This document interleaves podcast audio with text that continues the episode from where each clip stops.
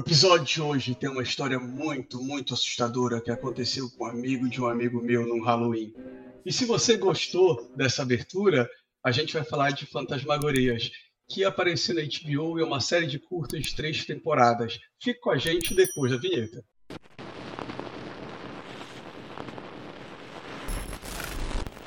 Fala pessoal, seja muito bem-vindo a Perdidos especial Dia das Bruxas, tal qual Simpsons, a gente vai fazer esse programa aqui e vai falar sobre terror. E a gente escolheu algo que não é novo, mas talvez tenha passado batido para muita, muita gente, provavelmente você.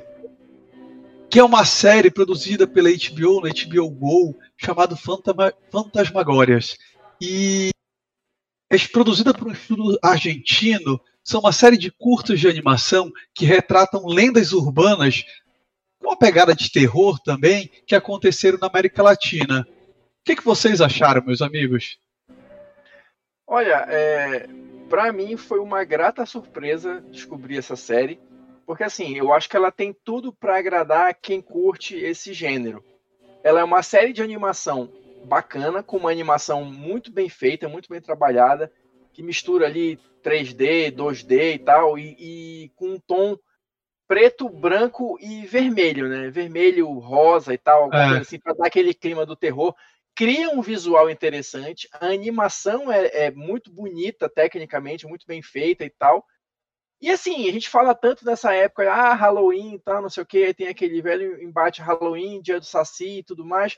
Então essa série eu acho bacana também, porque ela pega elementos é, de terror, mas da América Latina.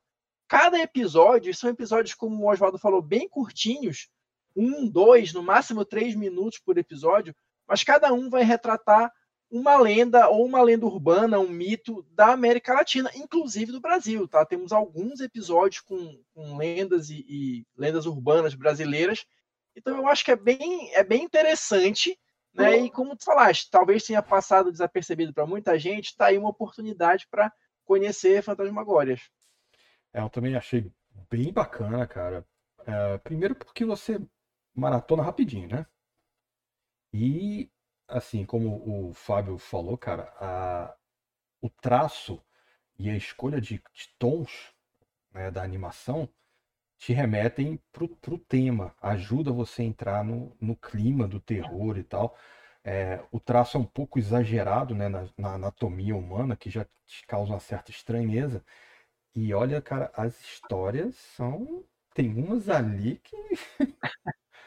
Meio, é, é, ruim, cara.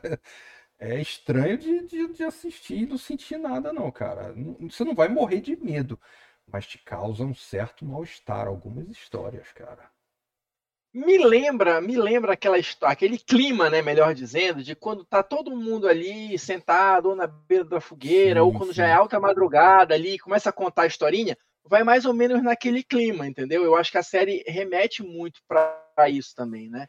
E, e, tem uma outra curiosidade que eu acho interessante de comentar, é porque assim, é, eu falei que cada episódio é uma história fechada, mas tem um elemento comum em todos os episódios, que é o apresentador. Então, lembra um pouquinho aquele lance do, do Tales from the Crypt, né, Isso. e tal, que você tinha uma figura ali que ia apresentar a história daquela semana, e, e, é, um, e é um cara bem sinistro também, né, um cara bem trevoso, assim, então, é, e, e, é legal também, porque tem sempre duas histórias, né, tem a história que ele tá falando ali, mas e tem o que dele, ele, o apresentador, é. tá fazendo, né, Isso. que é essa você só vai descobrir no final da temporada e tal, então é bem, bem legal, bem legal mesmo.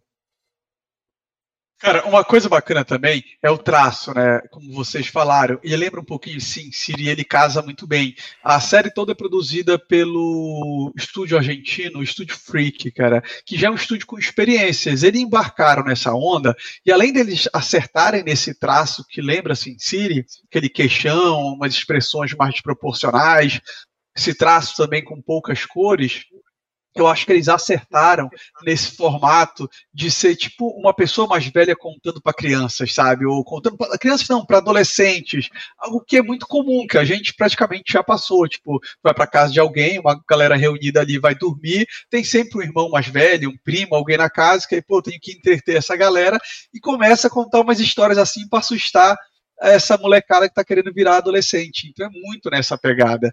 E como o Fábio também falou, a, a escolha deles de abordarem lendas, mitos urbanos da América Latina foi muito acertada, porque cada episódio ele vai mudando, né? E ele vai dizendo: isso aconteceu no Distrito Federal, isso aconteceu com uma família venezuelana, e é verdade porque um amigo do meu amigo me disse na Argentina. Então tem essa pegada. É, é, é bem, é bem esse clima mesmo, assim, de contar uma história de terror, né? É, e como o Loreto falou também, apesar de não ser aquela coisa assim que, meu, meu Deus, eu vou ficar aqui, não vou conseguir dormir, cara, tem temas pesados, tem umas cenas assim meio, meio esquisitas. Esse aqui é um negócio que te deixa desconfortável. Isso. E eu acho que uma parte do terror é isso, né? Não, não necessariamente precisa aparecer um monstro sobrenatural, ou uma coisa, o gore, o sangue espirrando, não. Às vezes o desconforto é suficiente para te deixar com medo ou algo próximo disso, né? Até porque, isso. só para completar aqui, muitas histórias é, vão contar a origem daquela lenda ou daquele mito, né? Então, o monstro só vai aparecer no final, mas a origem dele não deixa de ser assustadora de alguma forma. Isso que tu falaste, cara, um excelente exemplo é o episódio da primeira temporada que fala sobre o Brasil, né? O episódio é, é uma mulher que seduz os caras à noite, coloca um boa noite Cinderela e o cara acorda sem um rino, a banheira cheia de gelo, todo ensanguentado.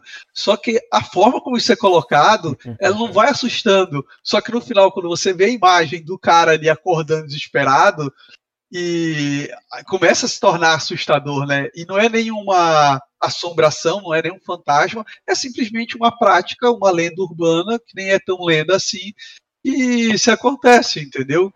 Não, o turista que vem pro Rio de Janeiro, cara, com certeza isso faz um mexe no imaginário dele. E o que é legal também é, cara, que tem histórias, por exemplo, que, que a origem não é aqui do Brasil, mas existe a nossa versão da mesma história do que os caras contaram lá, como por exemplo a, a, a loura do banheiro, eu acho, a menina do banheiro, alguma coisa não, assim. Mas...